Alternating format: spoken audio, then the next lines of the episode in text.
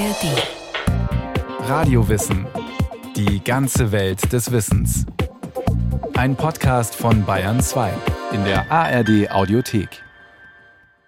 In der Spätsteinzeit hat sich in Europa die Glockenbecherkultur entwickelt.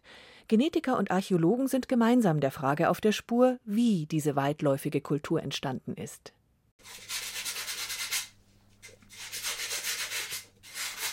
Elisabeth Reuter, Töpferin, sitzt in ihrer Werkstatt an einem alten Tisch und knetet eine Rolle Ton. Trennt ein Stück ab und formt ein Gefäß.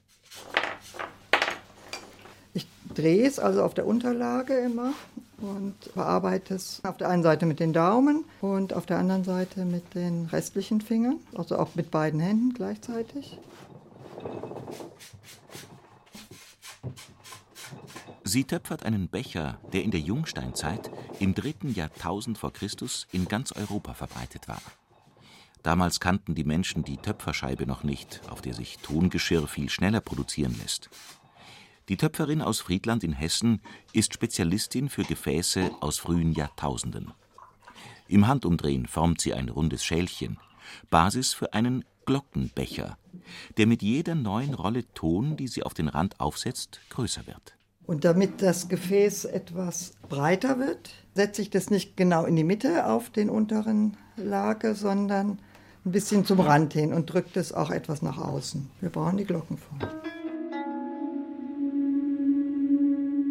Der Glockenbecher ist ein gutes, gründlich erforschtes Beispiel für eine große Frage der Geschichtswissenschaften.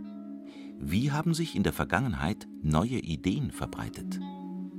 In einer Epoche, als es noch keine Schrift gab, als die Menschen nicht in großen, gut organisierten Staaten, nicht in dicht bevölkerten Städten lebten, haben Einwanderer in jenen Zeiten neues Gedankengut eingeführt?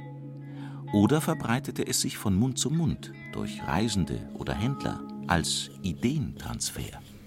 Ich bearbeite es nochmal nach. Zum Glätten und so die Form anzupassen, nochmal ein bisschen oben auseinanderzuziehen. Das Gefäß erinnert an eine Glocke, die auf dem Kopf steht. Ein voluminöser Bauch, dann ein schmaler Hals, der sich wieder zu einer weiten Mündung öffnet. Es war mit regelmäßigen Linien und Mustern verziert. Die Töpferin demonstriert, wie man sie herstellt. Sie legt behutsam eine Schnur um das weiche, ungebrannte Gefäß. Und so Kordeln gedrehte, die kann ich also so in den Ton eindrücken. Muss ich halt mit gutem Augenmaß arbeiten. Ich habe jetzt eine Linie rund um mein Gefäß eingedrückt und das sieht man als leichte schräge Spuren in dieser Linie. Linie wird unter Linie gesetzt. Danach ist der Becher fertig zum Brennen. Etwa acht Stunden später kommt ein fein verziertes, stabiles Gefäß aus dem Feuer. Wozu mag man es im dritten Jahrtausend vor Christus verwendet haben? Wir wüssten natürlich sehr gern, was es mit denen auf sich hat, gerade mit dieser wirklich einheitlichen Form über so weite Regionen. Es gibt Nahrungsrückstandsanalysen an einigen wenigen dieser Bechern, in denen man Medesüß gefunden hat. Ein mir vorher auch unbekanntes Kraut, aus dem man eine alkoholische Substanz ziehen und danach konsumieren konnte. Und vielleicht war der Glockenbecher einfach ein spezifisches Gefäß für den Konsum alkoholischer Getränke, so wie wir in Bayern einen Maßkrug haben. Für die Archäologie ist etwas anderes wichtiger, stellt Philipp Stockhammer klar, Professor an der Ludwig-Maximilians-Universität München. Dass Glockenbecher gegen Ende der Jungsteinzeit massenhaft als repräsentative Grabbeigaben dienten. Unzählige Exemplare haben sich bis heute erhalten, quer durch Europa. Und die Gräber hatten, mit kleinen Abweichungen, immer dieselbe Ausstattung, immer dieselben Beigaben. In Mitteleuropa würde ein klassisches Glockenbechergrab eine Körperbestattung sein mit angezogenen Beinen. Das ist eine sogenannte Hockerbestattung, wobei alle Skelette nord-süd orientiert waren. Und die typischen Beigaben waren neben einem Keramikbecher bei den Männern eben oft ein Kupferdolch und eine sogenannte Armschutzplatte. Das ist etwas, was man am Arm trägt, damit die Sehne des Bogens, mit dem man schießt, nicht den Unterarm verletzt. Viel weiß man nicht über die Gemeinschaften, die diese Bestattungssitte praktizierten. Die Krieger kämpften offensichtlich mit Pfeil und Bogen. Sie nutzten vermutlich schon Pferde als Reittiere. Lebensgrundlage war die Landwirtschaft. Die Menschen bearbeiteten Äcker und züchteten Vieh. Siedlungen sind in Mitteleuropa bisher nur selten zutage gekommen. Die auf dem gesamten Kontinent verbreiteten einheitlichen Gräber deuten aber auf ein weit gespanntes Kommunikationsnetzwerk hin, das Bevölkerungsgruppen über große Entfernungen verband. Zugleich lassen sie auf eine ziemlich egalitäre Sozialstruktur schließen. Doch mancherorts gab es auch eine wohlhabendere Schicht. Es gibt Gräber auch in Süddeutschland, die mit Gold, die mit Bernstein und wir haben auch ein Grab aus Süddeutschland, das mit spanischem Silber ausgestattet ist. Also Objekte, die ganz klar eben zeigen, ja, es gab Menschen, die in diesem Netzwerk offensichtlich eine herausragende Position inne hatten und denen es möglich war, eben über dieses Netzwerk aus fremden Regionen Objekte und natürlich auch Wissen zu beziehen. Entscheidend für die Entwicklung der Glockenbecherkulturen war der Einfluss von Steppenhirten, die aus Osteuropa kamen. Im frühen dritten Jahrtausend wanderten aus den Steppen der heutigen Ukraine, kann man vielleicht sagen, Steppenhirten, das waren Hirtenvölker, nach Mitteleuropa ein. Ja, sie kamen bis nach Spanien, und wir sehen genetisch bei diesen Einwanderern, dass es vor allem Männer waren. Sehr spannend. Wir sehen es am Y-Chromosom, das wird ja auf der männlichen Linie weitergegeben, dass sich dieses Y-Chromosom aus den Steppen in ganz Europa ausbreitet und auch quasi durchsetzt.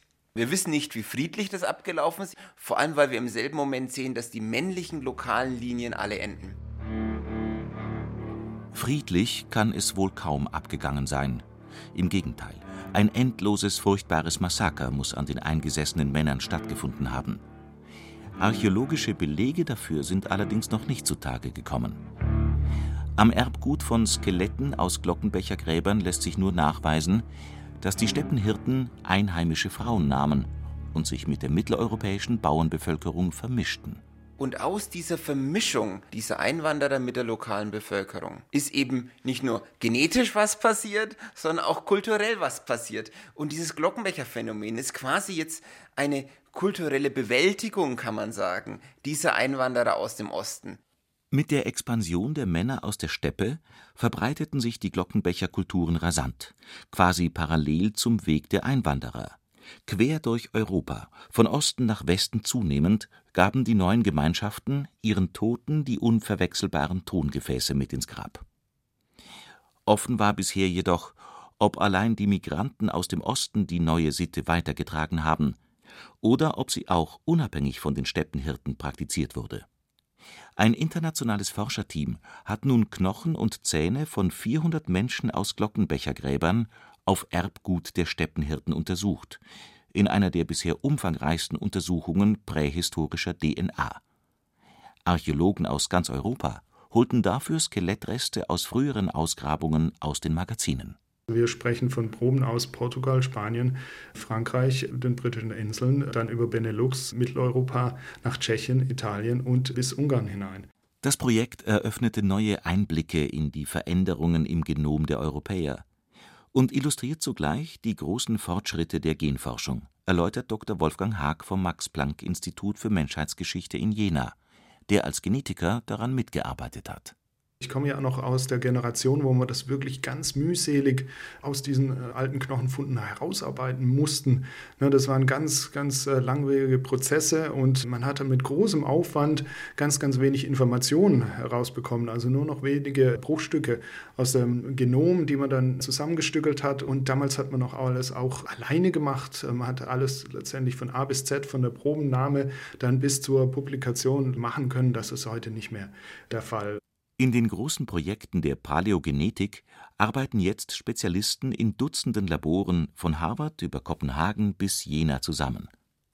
Das ist möglich und oft auch nötig, weil Millionen von Erbgutproben nun parallel in Massenanalysen untersucht werden können. Da mussten wir auch sich auf den Hosenboden setzen, schöne Hausaufgaben machen. Es war eine steile Lernkurve für uns alle und jetzt sind wir in der Lage, das auch wirklich zu verarbeiten. Aber das hat natürlich auch die ganze Molekulargenetik betroffen, also nicht nur die alte DNA, sondern letztendlich die Biologie insgesamt. Und da ist es egal, was man sequenziert, ob das jetzt die Hefe ist oder den Löwe aus dem Zoo oder eben prähistorische Menschen. Wir sind jetzt in der Lage, mit höchster Auflösung die Dinge anzugehen.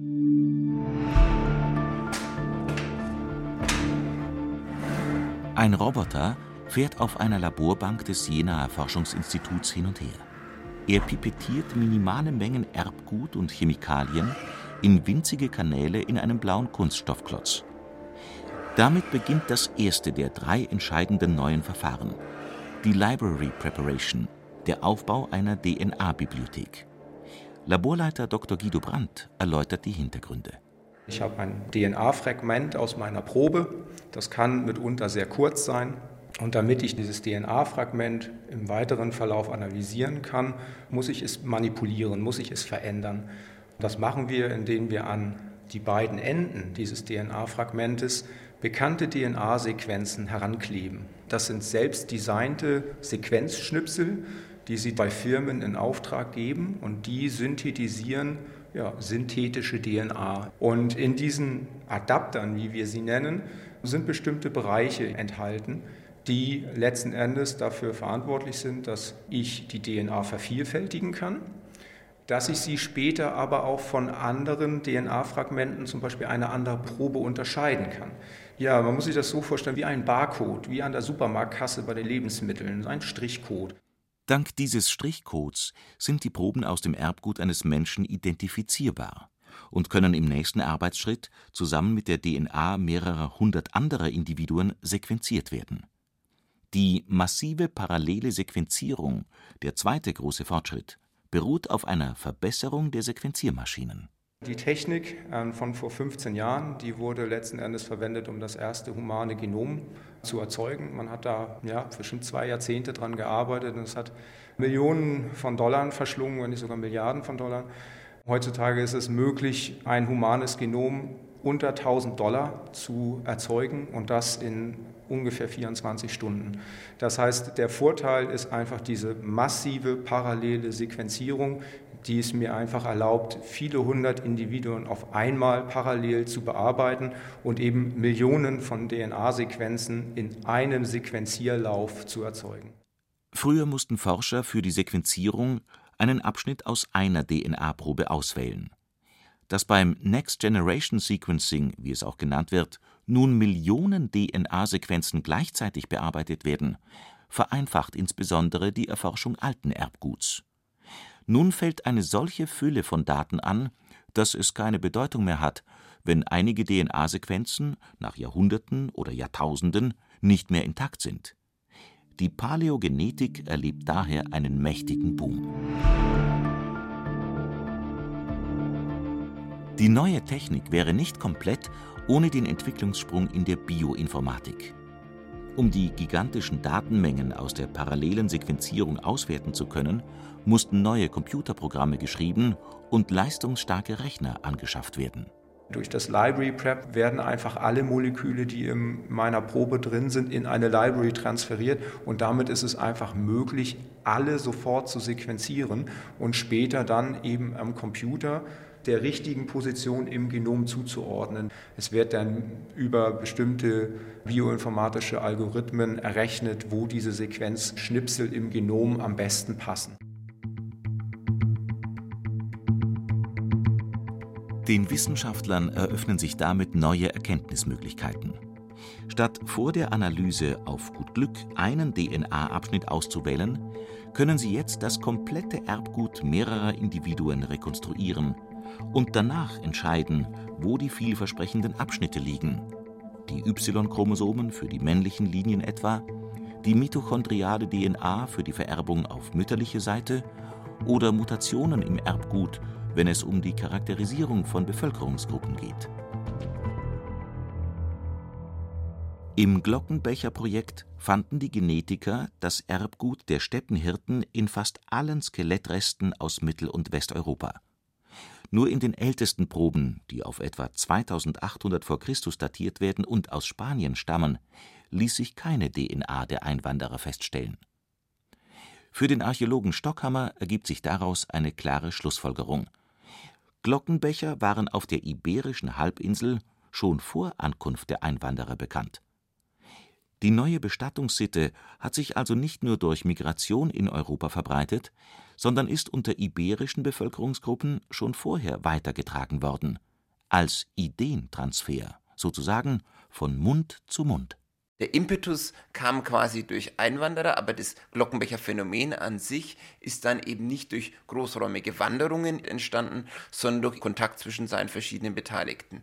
Es war sicherlich das erste großräumige Phänomen, von dem man zeigen konnte, dass es nicht vor allem durch Migration entstanden ist. Ausnahme die britischen Inseln, die die Einwanderer ab Mitte des dritten Jahrtausends vor Christus eroberten. Sie löschten die Einheimischen, deren Vorfahren einst Stonehenge erbaut hatten, fast vollständig aus. Und sie brachten die Glockenbecher mit. Auf den britischen Inseln verlaufen Einwanderung und Verbreitung von Glockenbechern eindeutig parallel. Insgesamt gesehen liefert die Studie neuen Stoff für einen alten Streit. Lange meinten Altertumswissenschaftler, wo einheitliche Fundensembles zutage kamen, hätte auch eine einheitliche Menschengruppe gelebt. So sprach man von einem Glockenbechervolk. Oder man meinte, überall wo eiserne Bratspieße und sogenannte Antennendolche ausgegraben wurden, hätten Kelten gewohnt. In den 1960er Jahren kamen Zweifel auf. Kann man tatsächlich aus ähnlichen Objekten schließen, dass ein Volk sie hervorgebracht hat, mit einer übereinstimmenden Signatur des Erbguts? Die Glockenbecher-Untersuchung spricht dagegen. Wir haben ja auch die Gräber dieser Einwanderer, bis sie nach Mitteleuropa kamen. Die hatten eben auch Becher, aber die waren nicht Glockenbecher, die waren ein bisschen anders und waren mit Schnur verziert. Die hatten keine Kupferdolche, die hatten Steinäxte. Die hatten auch Hockerbestattung, aber nicht Nord-Süd, sondern Ost-West. Und das Spannende, hat das Gefühl, das Glockenbecher-Phänomen dreht quasi alle kulturellen Aspekte dieser Steppenhirten in ihr Gegenteil, aber es bleibt ein Dialog zwischen dem, was da vormals aus dem Osten in den Westen gekommen ist und dem, was eben vorher im Westen schon da war. Die Glockenbecher-Sitte und die Kultur der Einwanderer gehen nicht auf denselben Ursprung zurück, betont Stockhammer, haben sich im Umbruch der massiven, blutigen Einwanderungswelle aber gegenseitig beeinflusst. Doch die alte Streitfrage ist noch nicht entschieden. Gerade am entscheidenden Resultat der Studie, das den Ideentransfer belegen soll, hat der Genetiker Wolfgang Haag Zweifel. Er hebt hervor: Die Verbreitung von Glockenbechern fällt räumlich und zeitlich zum allergrößten Teil mit der massiven Expansion der Steppenhirten zusammen. Nur die ältesten, auf 2800 vor Christus datierten Glockenbecher aus Spanien passen nicht ins Bild das sind nur wirklich diese ersten 300 Jahre, wo das nicht wirklich zusammengeht. Dann später geht es wirklich aber eins zu eins zusammen, was wir im Rest des Genoms sehen und auch die archäologische Sachkultur, das geht wirklich Hand in Hand. Ist die Datierung der spanischen Funde wirklich zuverlässig? Die Jahreszahl 2800 v. Chr. wurde nicht aktuell im Rahmen der Studie ermittelt, sondern lag bereits aus der Ausgrabung vor. Und, so Haag weiter, lassen sich diese Gräber eindeutig der Glockenbecherkultur zuordnen. Der Genetiker, der in mehreren internationalen Großprojekten aktiv ist, will das europaweite Phänomen nun noch detaillierter erforschen. Mit neuen archäologischen Daten und Erbgutanalysen von mehreren tausend Individuen. Weitere Untersuchungen bieten sich auch an, weil hinter der neuen Bestattungssitte mehr steht als nur eine andere Grabbeigabe. Die Menschen begannen eines Tages, ihren Toten Glockenbecher ins Grab zu legen, weil sie für sie eine konkrete Bedeutung hatten. Sie waren Ausdruck einer bestimmten Überzeugung, eines Glaubens. Welche Wünsche und Hoffnungen damit verbunden waren, lässt sich nicht rekonstruieren, doch es war eine neue Religion oder eine neue Ideologie. Und sie hatte erstaunlichen Erfolg verbreitete sich von Ungarn bis Portugal, von Italien bis auf die britischen Inseln. Die Menschen standen trotz der Entfernung miteinander in Verbindung. Sie bildeten ein Netzwerk, sagen die Forscher. Warum hat es jedes Mal wieder funktioniert? Da muss es ja irgendwie ein kulturelles und ein soziologisches Konzept gegeben haben, möglicherweise auch eine Ideologie, die dann attraktiv war. Das war möglicherweise das Wirtschaftsmodell, das gezogen hat. Das gelobte Land, das neue Ding, es ging aufwärts, vorwärts. Das ist ein Modell, das man mal prüfen müsste. Dieses Netzwerk bereitete wahrscheinlich der Innovation den Boden, die eine neue Epoche einläutete, der Herstellung der Bronze, des ersten praktischen Metalls. Mancherorts in Europa hatten Menschen schon vorher Kupfer bearbeitet, aber kupferne Waffen und Werkzeuge sind relativ weich. Legiert man Kupfer jedoch mit etwas Zinn, wird das Material härter, lässt sich gut bearbeiten und glänzt obendrein wie Gold. Das sind die Vorzüge der Bronze. Bronze ist aber nicht leicht herzustellen, weil Zinnvorkommen in Europa rar sind. Größere Lagerstätten finden sich nur im äußersten Westen Englands, im heutigen Cornwall. Dort ließen sich Menschen der Glockenbecherkulturen ab 2450 v. Chr. nieder. Viele Archäologen vermuten, dass sie die Kenntnis von der Zinnbronze über den Kontinent verteilten.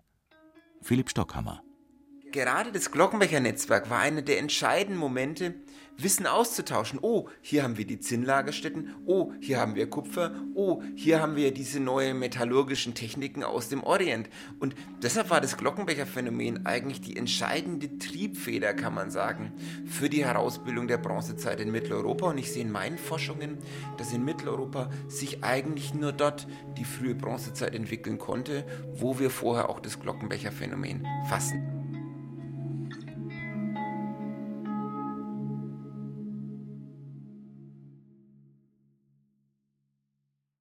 Das war Radio Wissen, ein Podcast von Bayern 2. Autor Matthias Henjes. Regie Martin Trauner. Es sprach Johannes Hitzelberger. Technik Monika Xenger. Redaktion Thomas Morawetz. Die faszinierende Kultur der späten Steinzeit. Ebenfalls von Matthias Henjes empfehlen wir die Podcast-Folge Die Orkneys. Schlüssel zum Stonehenge-Rätsel wenn Sie keine Folge mehr verpassen wollen, abonnieren Sie Radio Wissen unter bayern2.de slash podcast und überall, wo es Podcasts gibt.